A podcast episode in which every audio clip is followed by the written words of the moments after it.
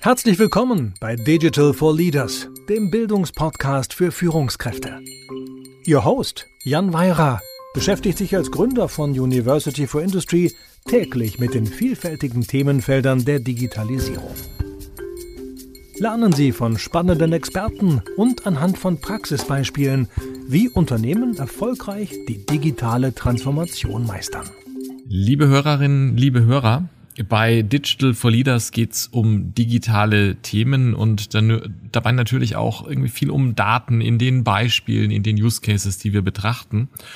Und wir haben uns in den vergangenen Folgen immer wieder damit beschäftigt, welche Daten man braucht und was man mit diesen machen kann und was dann natürlich auch immer wieder auch, ja, in der einen oder anderen Form zur Sprache kommt, sind so Themen wie Advanced Analytics, maschinelles Lernen, künstliche Intelligenz und ähm, ja, in diesem Themenkomplex ist in den letzten Wochen und Monaten ja ein regelrechter Hype entstanden rund um das Thema künstliche Intelligenz und vor allem Chat-GDP. Und entsprechend freut mich heute, eine Folge mal machen zu dürfen zu maschinelle Informationsbeschaffung, künstliche Intelligenz und JetGDP. Und an der Stelle, ich glaube, mit einem ganz interessanten Twist mal tiefer gehen zu dürfen. Mein heutiger Gast ist Professor Dr. Stefan Matzka. Er lehrt an der Hochschule für Technik und Wirtschaft ähm, in Berlin im Fachgebiet Sensorik und Sensorintegration und ist Gründer von Explorate AI.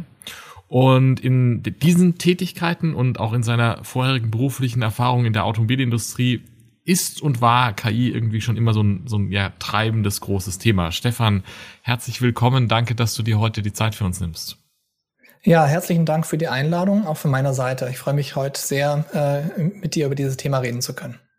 Ja, Stefan, du, wir hatten im Vorgespräch schon äh, wilde Diskussionen über KI und äh, ich, ich glaube ganz spannend. Mir, mir, ich habe lange danach darüber nachdenken müssen, was wir besprochen haben und freue mich gleich auf die Diskussion ungemein. Bevor wir da aber einsteigen, vielleicht kannst du unseren Hörerinnen und Hörern so ein bisschen noch erzählen, wer du bist und was du machst, damit die das einordnen können.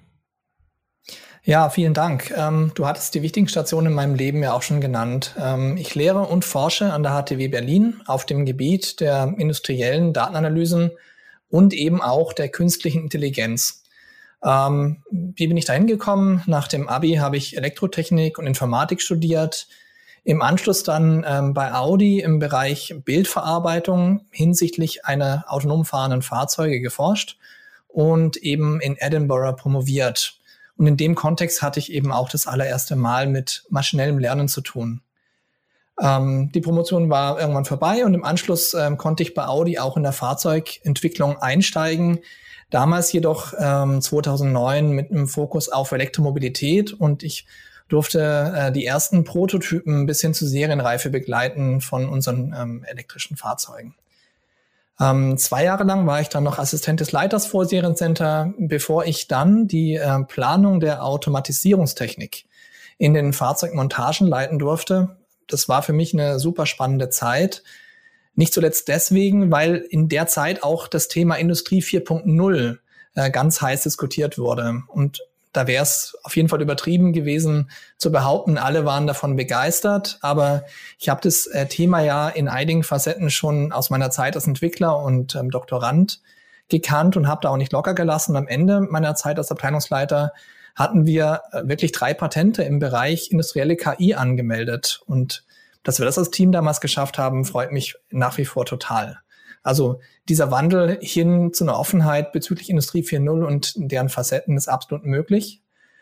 Und auch, dass ich jetzt als Professor intensiv die Möglichkeiten, aber auch Grenzen dieser neuen Technik erforschen und lehren darf, ist für mich ein absoluter Glücksfall. Denn es das bedeutet, dass ich mich voll und ganz eigentlich den zwei Themen widmen darf, die mich wirklich begeistern. Das ist einerseits künstliche Intelligenz und andererseits aber eben auch die Vermittlung von Wissen. Und auch deswegen freue ich mich besonders über die Einladung heute zum Gespräch. Ja, jetzt hast du, und das finde ich so spannend, ja, in, in der Forschung, in der Lehre und äh, in der Industrie KI irgendwie gesehen, angewendet, dich damit beschäftigt, ja.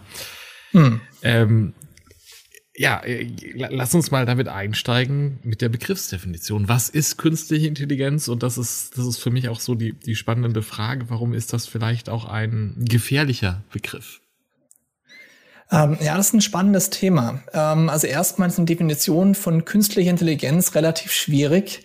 Ich probiere es ganz gern irgendwie durch eine Definition durch das Gegenteil. Ähm, die Älteren unter uns kennen vielleicht noch den Film Forrest Gump, äh, wo er auf der Parkbank, Parkbank sitzt und sagt, meine Mutter hat immer gesagt, dumm ist der, der dummes tut. Und wenn man das umdrehen würde, dann wäre eine künstliche Intelligenz eine Maschine, die intelligente Reaktionen ähm, erzeugen kann, wenn wir jetzt erstmal so rangehen.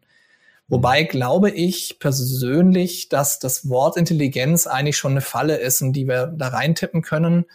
Ähm, ursprünglich kam das Ganze ja aus dem angelsächsischen Sprachraum, da hieß es Artificial Intelligence.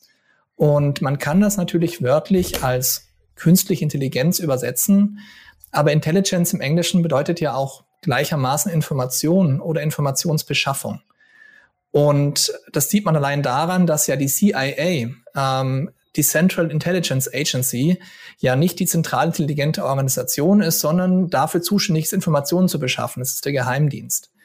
Also ich glaube, hätte man Artificial Intelligence im Deutschen als künstliche Informationsbeschaffung übersetzt, wäre uns ganz viel Kopfschmerzen und Fehlinterpretation zu dem Thema erspart geblieben, weil ich glaube, genau das ist es. Ja. Das ist eine Technik, mit der wir aus Daten Informationen ähm, extrahieren können. Und alles andere leitet so ein bisschen in die Irre eigentlich. Ja, und ich, ich glaube, da, da das, das ist eben so ein, so ein Punkt, der mich so fasziniert hat äh, im Vorgespräch auch, weil ich glaube, das ist natürlich eine ganz spannende Frage, ja, weil es gibt ja durchaus Widerstände, äh, vielleicht auch im deutschsprachigen Raum, die größer sind als in, in manch einem englischsprachigen Ausland. Und es ist sicherlich nicht so, dass, dass das nur verkehrt ist, auch Dinge kritisch zu sehen oder dass das nur in dieser Wortgebung begründet ist. Aber vielleicht liegt da auch so ein bisschen der Hund begraben. Ja, also das, das fand ich wirklich, ähm, fand ich total interessant. Ja, ähm, ja, wenn, wenn wir jetzt über diese künstliche Informationsbeschaffung oder künstliche Intelligenz reden, ähm, dann ist das ja eines der Themen, in denen ja schon viel Hoffnung in den Unternehmen gesteckt wird, ähm, aber die tun sich doch immer wieder schwer. Kannst du da so ein bisschen ja reflektieren aus aus deiner aus deiner Erfahrung, aus aus deiner Arbeitswelt, auch aus bei dem, was du äh, bei bei Explorate AI siehst? Woran hakt's da bei in den Unternehmen? Warum klappt das nicht ganz so mit der KI und mit den KI-Anwendungen, wie man sich das vielleicht wünschen würde? Hm.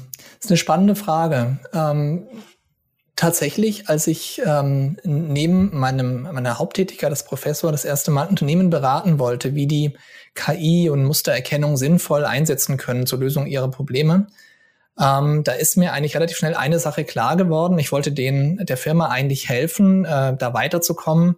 Und ich habe aber gemerkt, ähm, dass die Personen, die mir gegenüber saßen, zwar sehr offen waren, was das Thema anging, aber, ähm, glaube ich, die Grundbegriffe nicht verstanden haben. Das merkt man ganz schnell daran, wenn, wenn wir Leute in der Industrie haben und wenn man reinfragt, ob die Leute die Begriffe zum Beispiel äh, Predictive Maintenance äh, oder Condition Monitoring kennen, also klassische Begriffe in, in der industriellen Anwendung von Mustererkennung. Mit diesen Begriffen konnten alle was anfangen. Und schon allein, wenn ich mal nachfrage, ah, total spannend, was ihr da vorhabt, wollte das mit überwachtem Lernen oder unüberwachtem Lernen machen, dann war plötzlich irgendwie betretene Stille im Raum, weil niemand diese Begriffe kannte. Jetzt mhm. werden wahrscheinlich genau die Hörerinnen und Hörer kichern, die sich ein bisschen damit auskennen, weil so die überwachtes und unüberwachtes Lernen ist so ungefähr so die Punkt- und Strichrechnung ähm, in der KI. Also das sind so die Grundrechenarten. Und wenn wir jetzt sagen, wir können einen Ausfall vorhersagen mit Predictive Maintenance, dann ist es so das doppelte Höhlenintegral, das wir da haben. Also mhm. im Endeffekt versuchen Firmen gerade ähm, das doppelte Höhlenintegral zu lösen, kennen aber noch nicht mal die Grundrechenarten, was total schade ist, weil eigentlich sind die gar nicht so schwierig zu erlernen. Und ich glaube, viele Firmen steigen einfach zu, zu tief ins Thema rein und, und ich meine, logisch, wir haben halt in unserer Ausbildung, in unserem Studium meistens halt wenig über Machine Learning gelernt. Und ich glaube, es macht ja. durchaus Sinn, sich mit den Grundlagen zu beschäftigen. Das heißt, was um, du sagst, so, so ein bisschen äh, irgendwie unrealistisch hohe Erwartungen und gleichzeitig die ganz, ganz grundlegenden fundamentalen Dinge fehlen irgendwie noch.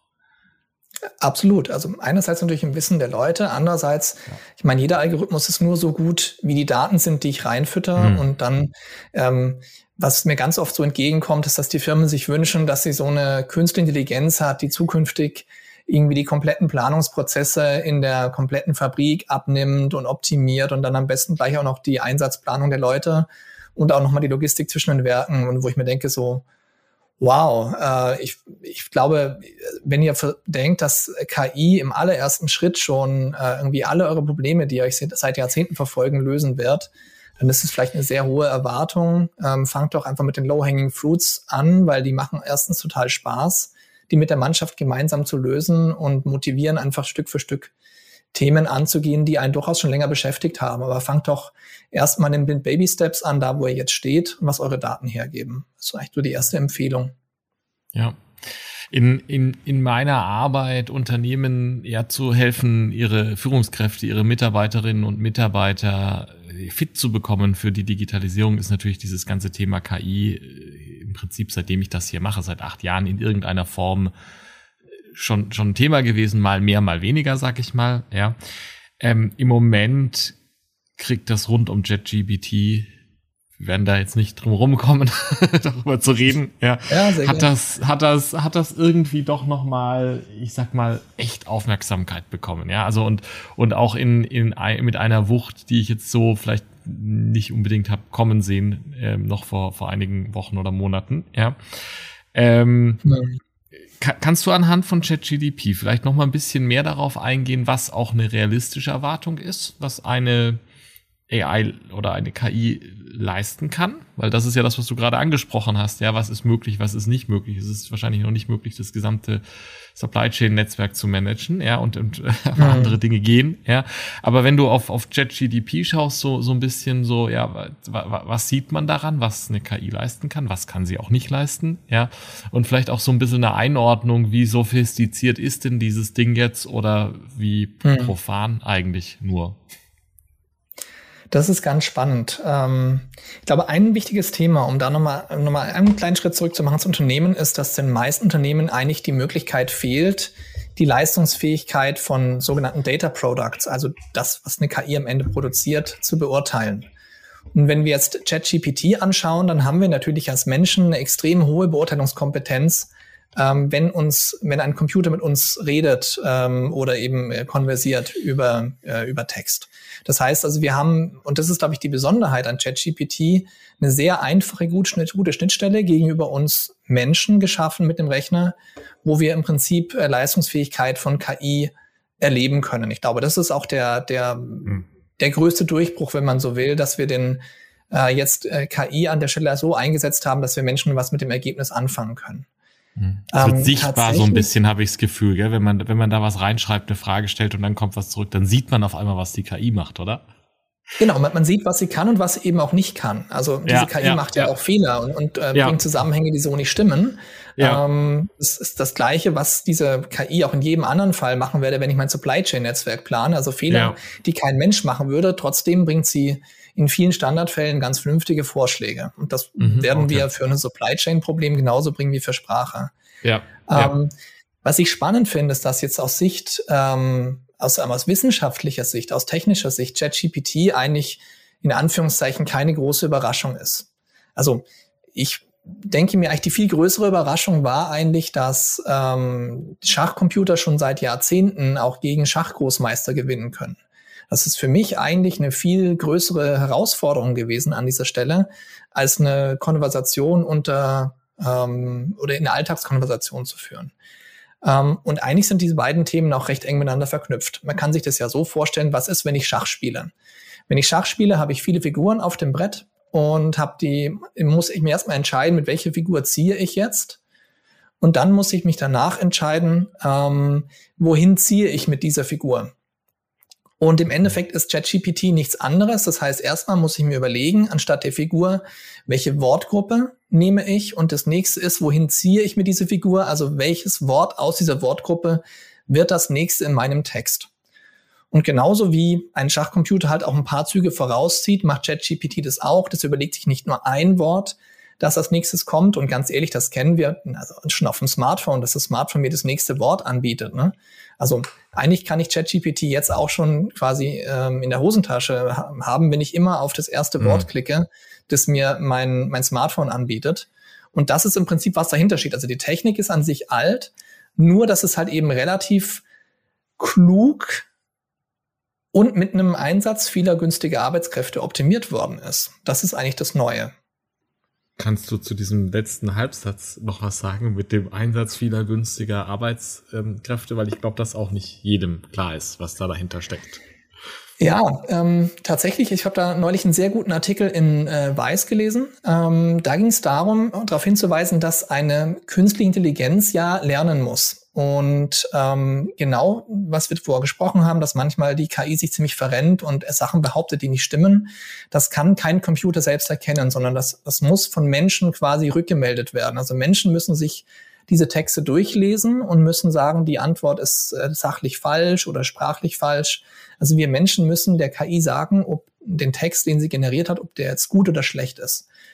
Und was jetzt hier passiert, ist natürlich, dass ähm, OpenAI, die Firma, natürlich sehr, sehr viele Clickworker auf der ganzen Welt, natürlich meistens in ähm, Niedriglohnländern, eingesetzt hat, um dann ähm, die Leute beurteilen zu lassen, ob die KI jetzt eine sinnvolle oder eine nicht sinnvolle Antwort gegeben hat oder auch eben die Leute auch eine sinnvolle Antwort hat schreiben lassen. Also wenn man jetzt ganz böse wäre, ist es im Endeffekt so, dass eben Leute in äh, Niedriglohnländern die klugen Antworten vorgegeben haben, die jetzt ChatGPT ähm, als quasi KI uns ähm, anbietet. Also das heißt, im Endeffekt technisch ist wenig passiert. Man hat nur eben sehr, sehr viel menschliche Intelligenz ähm, auf anderen Kontinenten genutzt, um uns das Leben jetzt durchaus einfacher zu gestalten. Das mhm. darf man jetzt auch nicht wegdiskutieren. Mhm. Also sehr, sehr, sehr spannende Einsicht. Wir sind da auch irgendwie so jetzt mitten, glaube ich, in einem, in einem größeren Themenkomplex, den, den ich, glaube ich, gerne noch mal ein bisschen beleuchten würde, jenseits auch und, und über ChatGDP hinaus. Nämlich die Frage, was sind die Dinge, die mir eigentlich eine künstliche Intelligenz im vor allem im Unternehmenskontext, ja, ähm, leisten kann. Und was ist das, was auch in fünf oder zehn oder 15 Jahren noch der Mensch machen wird? Also so ein bisschen diese Abgrenzung. Was kann ich denn von einer KI erwarten? Und wo wird die mhm. mir auch helfen? Und wo nicht? Wo sind da die Grenzen? Kannst du dazu noch eine Einordnung geben, bitte? Das, das finde ich eine ganz spannende Frage, weil ich glaube, auch aus dem Missverständnis über die Möglichkeiten von KI kommen auch ganz viele Ängste von Personen, die jetzt sagen, oh mein Gott, mit äh, ChatGPT oder mit KI ist mein Arbeitsplatz in Gefahr. Ähm, ich würde es prinzipiell mal so einordnen.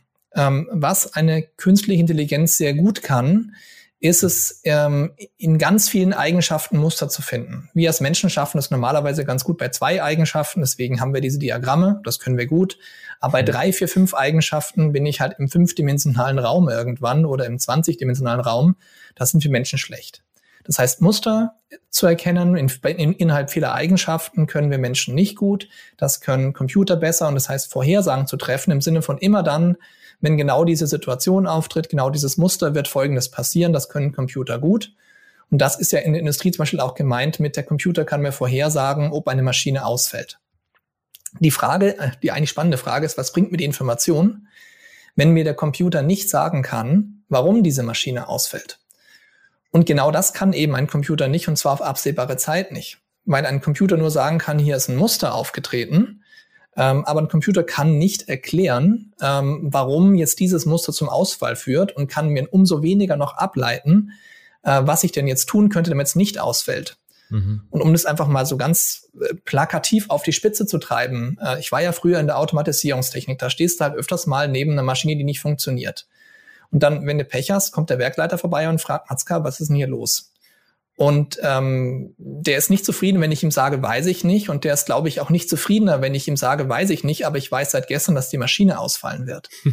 also ja. im Endeffekt, es wird immer Fachexperten brauchen, äh, die ähm, dann in der Lage sind, ähm, zu erkennen, warum ist das Problem und die dann auch in der Lage sind, zügig dieses Problem abzustellen. Mhm. Und das ist weiter eine kreative Arbeit, eine Arbeit, die mit viel Expertinnenwissen verbunden ist und die wir weiter in das Menschen reinstecken müssen. Ganz klar. Mhm.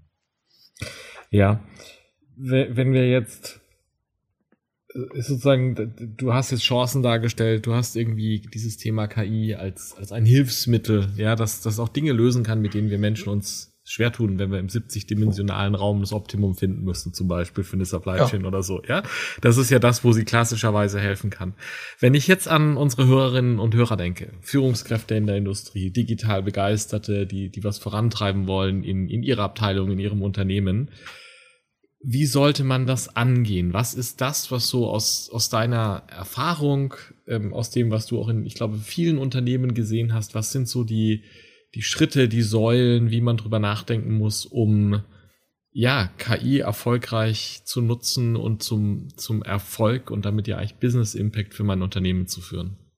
Hm. Ähm, da habe ich einen ganz spannenden Effekt gesehen. Ähm, ich muss zugeben, ich arbeite sehr viel auch mit größeren Firmen zusammen. Ähm, und diese großen Firmen haben natürlich meistens auch Abteilungen, die sich exklusiv um dieses Thema kümmern sollen.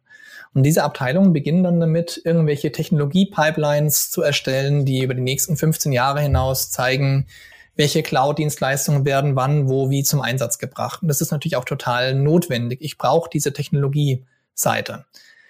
Aber was ich ganz oft merke, ist, wenn ich allein mal die Frage stelle, okay, total spannend, was ihr hier gemacht habt, ähm, habt ihr denn ähm, oder wie schult ihr denn eure Mitarbeiterinnen und Mitarbeiter diese Technologie zu nutzen, dann wird es irgendwie total leise und die Leute sind eigentlich überrascht. Und ganz oft merke ich, dass sich eigentlich niemand überlegt hat, wie nehme ich die Leute mit und wie kann ich eine Unternehmenskultur eigentlich so weiterentwickeln, dass die Menschen in meinem Unternehmen gerne mit, mit diesen Tools arbeiten. Und im Endeffekt ist es ja so, dass es schön, wenn du eine Technologiestrategie hast, aber Culture eats Strategy for Breakfast. Also wenn die Leute keine Lust haben, das anzuwenden, kannst du es vergessen. Mhm. Ähm, das ist also das zweite Thema, das ich immer mit betrachten muss. Das dritte Thema ist einfach auch schon mal die Datenqualität. Mhm. Also ähm, Mist rein, Mist raus gilt in der Informatik, auch wenn ich äh, Datenanalysen mache. Das heißt, wenn meine Datenqualität zwar gut genug ist, das zu machen, wofür sie eigentlich gedacht war, aber nicht für Analysen taugt, dann komme ich da nicht weiter. Und das heißt, das ist so die Basis, an der ich erstmal arbeiten muss. Und ähm, das äh, vierte Thema oder der vierte Aspekt, den ich immer Firmen empfehle, sich damit zu beschäftigen, ist, jetzt nehmen wir mal an, ihr habt jetzt irgendwie ein Stück Software, das dafür hersagt, dass diese Maschine ausfällt. Äh, wie fließt diese Information in euren Prozess mit ein? Äh, ist da irgendwie ein iPad beim äh, Gruppenleiter irgendwie auf dem Tisch, das dann auf dem Dashboard anzeigt, die Maschine fällt aus? Oder wie kommt die Information an die Leute hin, die die Information brauchen? Wie sehen eure Prozesse aus? Sind eure Prozesse überhaupt geeignet? Und tatsächlich ist es so, meiner Meinung nach, dass nur wenn ich alle vier Felder, also die Menschen, die Datenqualität, die Technologie und die Prozesse, wenn ich die einen Schritt weiterentwickelt habe, kann ich mich auf so ein Fernziel wie irgendwie Supply Chain Optimierung oder sowas hin entwickeln. Aber mhm. also das ist ein Fernziel. Es sind immer Baby Steps. Ich muss mich immer in allen dieser vier Felder weiter bewegen. Mhm. Ähm, das ist für mich ganz zentral. Und wenn ich eines dieser Felder vergesse, werde ich die Probleme aus dem Feld kriegen.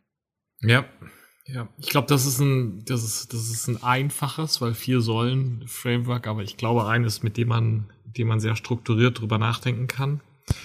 Wenn wir jetzt vielleicht noch mal über den einzelnen Menschen nachdenken, über die Mitarbeiterin und äh, den Mitarbeiter, die jetzt in einer Welt leben, die, glaube ich, seit ChatGPT irgendwie war das vielleicht der Schuss, wo die Leute auch äh, so ein bisschen gemerkt haben, so, okay, da verändert sich jetzt ja was.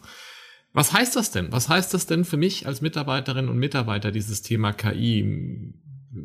Sollte ich da jetzt Angst haben? Sollte ich da Sorge haben? Ist das eine Chance für mich? Wie sollte ich darüber nachdenken? Also zunächst gilt einmal das, was ich auch vorher schon versucht hatte zu erklären. Äh, eine KI kann nicht kreativ arbeiten. Die kann das wiedergeben, was irgendwo schon mal ähm, da war in den Daten oder vielleicht auch kombinieren. Also eine KI kann viel, aber kann nicht kreativ wirken. Und das wird es auf absehbare Zeit auch nicht können. Ähm, ich glaube, ich probiere das mal mit einem Gleichnis. In der Automobilindustrie war ja vor äh, Jahrzehnten auch eine große Automatisierungswelle. Also früher war es ja so, dass ähm, starke Menschen äh, 20 Kilo Sch äh, Schweißzangen durch die Gegend gewuchtet haben, um so eine Karosse Punkt zu schweißen. Mhm. Und dann kamen ähm, im Nachhinein, muss man sagen, zum Glück irgendwann Roboter ähm, in Benutzung und haben angefangen, zumindest erstmal eine 10 Kilo Schweißzange zu führen. Und dann haben die Leute gelacht, haben gesagt, ja, 10 Kilo, ich kann 20. Dann kam aber die zweite Robotergeneration, die konnte schon 20 Kilo. Und ähm, dann mussten Leute sich nicht überlegen, was mache ich jetzt? Probiere ich jetzt in die Muckelbude zu gehen und äh, 30 Kilo stemmen zu können als Mensch? Mhm. Oder überholt mich diese Technologie? Und wir alle wissen, Roboter können äh, über eine Tonne bewegen. Also das heißt, der Technologie davon zu rennen, das, das ergibt keinen Sinn. Also ähm, haben die Leute damals neue Tätigkeiten bekommen. Ähm, der weitaus größere Teil, oder erstens mal ist im Automobilbereich damals keine gekündigt worden, das mal zu weg. Die Leute haben einfach andere, eigentlich, glaube ich, spannendere Tätigkeiten bekommen, als ähm, äh, Schweißpunkte reinzumachen. Nämlich die, der größte Teil wurde Instandhalter, in Betriebnehmer, Roboterprogrammierer. Das heißt, die haben die Automatisierungstechnik für sich arbeiten lassen, die Roboter. Mhm. Mhm. Und ein kleiner Teil, der beschlossen hat, nichts damit anzustellen, der wurde tatsächlich das, was wir als Teileeinleger bezeichnen. Das heißt, Roboter können sehr schlecht Bleche greifen. Die mussten dann für den Roboter arbeiten dem Bleche anreichen. Ja. Kurzen Schritt zurück, was heißt es für die KI-Situation? Ich denke, es bringt nichts zu sagen, ich werte meine Daten zukünftig nach wie vor irgendwie bei mir selber aus, sondern das wird äh, auf absehbare Zeit ähm, die Data Science besser können, als ich das als Mensch kann. Also das ist die gleiche Aktion wie Muckibude. Und ich muss mir also überlegen, gehe ich auch in dieses Upskilling, also werde ich ähm, eine Mitarbeiterin, ein Mitarbeiter, die zukünftig selber in der Lage ist, eine KI so zu nutzen, dass es meine Arbeit einfacher macht. Und das geht ja durchaus mit ChatGPT auch, keine Frage. Oder aber bilde ich mich nicht fort, aber dann komme ich irgendwie in eine Situation eines ähm, Teileeinlegers, dass ich nämlich äh, zukünftig morgens von der KI einen Arbeitsplan erstellt bekomme und den abarbeiten muss. Also die, auch wieder die Frage, lasse ich die Technik für mich arbeiten oder arbeite ich für die Technik? Und ich denke, die meisten Mitarbeiterinnen und Mitarbeiter, die meisten Menschen hätten da eine klare Vorliebe. Das bedeutet ja. aber für die Unternehmen Upskilling, ganz klar. Du, ähm, du sprichst mir aus der Seele. Stefan, wir, wir ja. könnten jetzt wahrscheinlich noch eine weitere Podcast-Folge zum Thema Upskilling machen. Wir könnten wahrscheinlich noch drei Folgen zu ChatGPT und künstliche Intelligenz machen. Ähm, ich habe aber ja den guten Vorsatz, meine Hörerinnen und Hörer wissen das in 2023, dass die Folgen unter 30 Minuten bleiben. Und deswegen müssen wir jetzt die Kurve kriegen. Dann lass uns das probieren, ja. genau. Vielleicht zum Abschluss, in aller Kürze, in aller Würze, wenn du sagst, Führungskräfte, digital Begeisterte in der Wirtschaft, in der Industrie, was sollen die sich merken aus der Diskussion, die wir heute hatten? Was sind die drei Dinge, die man sich mitnehmen kann? Also ich denke, das Erste und Wichtigste ist mal ganz klar zu sehen, was eine KI nicht kann. Also KI kann gut Muster erkennen, aber wir können diese Muster nicht erklären und erst recht keine Lösungen davon ableiten. Und ihre Fachexperten und Fachexperten können das und deswegen sind die einfach nicht ersetzbar. Und das würde ich auch ganz klar kommunizieren, senkt auch ganz klar die, die Angst vor dem Thema. Das Zweite haben wir auch besprochen, dass die Datenanalysen selten an der verfügbaren Technologie scheitern, sondern eigentlich eher an den Daten, aber vor allem auch an der Unternehmenskultur und an der sinnvollen Einbindung in die Prozesse. Also dieses Thema wirklich ernst nehmen. Äh, es geht nicht um die neueste Cloud-Plattform meistens, sondern es geht darum, dass die Leute Lust drauf haben. Und äh, zu guter Letzt, äh, ich würde immer empfehlen, weg von diesen Buzzwords äh, hin zu den ersten Projekten. Es gibt immer Low-Hanging Fruits in jedem Unternehmen, die man auch ohne groß KI angehen kann, sind einfach mit einer Datenanalyse. Aber das erfordert natürlich auch, dass die Unternehmen ähm, die Mitarbeiterinnen und Mitarbeiter upskillen und auch, dass die Manager natürlich sich selber upskillen, ganz klar. Ja, ich glaube, super praktische Empfehlungen. Die letzte Frage, wie an alle meine Gäste. Hast du eine Lese- oder Hörempfehlung, also ein Buch oder ein Podcast für unsere Hörerinnen und Hörer?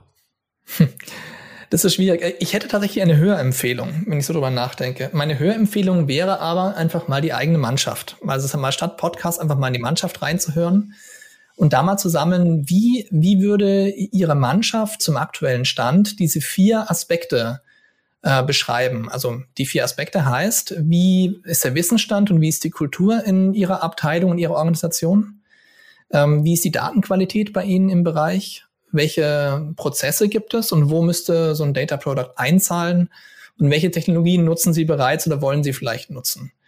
Und ich glaube, da mit der Mannschaft ins Gespräch zu gehen und da sich dieses Wissen aus der Mannschaft rauszuholen, äh, das ist mindestens so spannend wie ein Podcast zu hören. Und gleichzeitig hoffe ich, dass es doch heute auch ein bisschen was gebracht hat. Was für eine sensationelle Empfehlung. Ähm, wir, die, die Empfehlung können wir Ihnen, liebe Hörerinnen und Hörer, leider nicht in den Show Notes verlinken. Wir, wir werden aber zu, zu dir, Stefan, ähm, die, die verlinken, dass man, dass man dich findet. Ähm, sehr gerne. Eine sehr, sehr spannende Diskussion. Ähm, vielen Dank für deine Zeit und für die tollen Einblicke heute. Ja, herzlichen Dank für die Einladung. Es hat Spaß gemacht. Vielen Dank fürs Zuhören. Wenn Ihnen diese Folge von Digital for Leaders gefallen hat, empfehlen Sie den Podcast gerne weiter, teilen Sie ihn auf Social Media oder hinterlassen Sie eine Bewertung. Um immer auf dem Laufenden zu bleiben, folgen Sie Jan Weirer und University for Industry auf LinkedIn.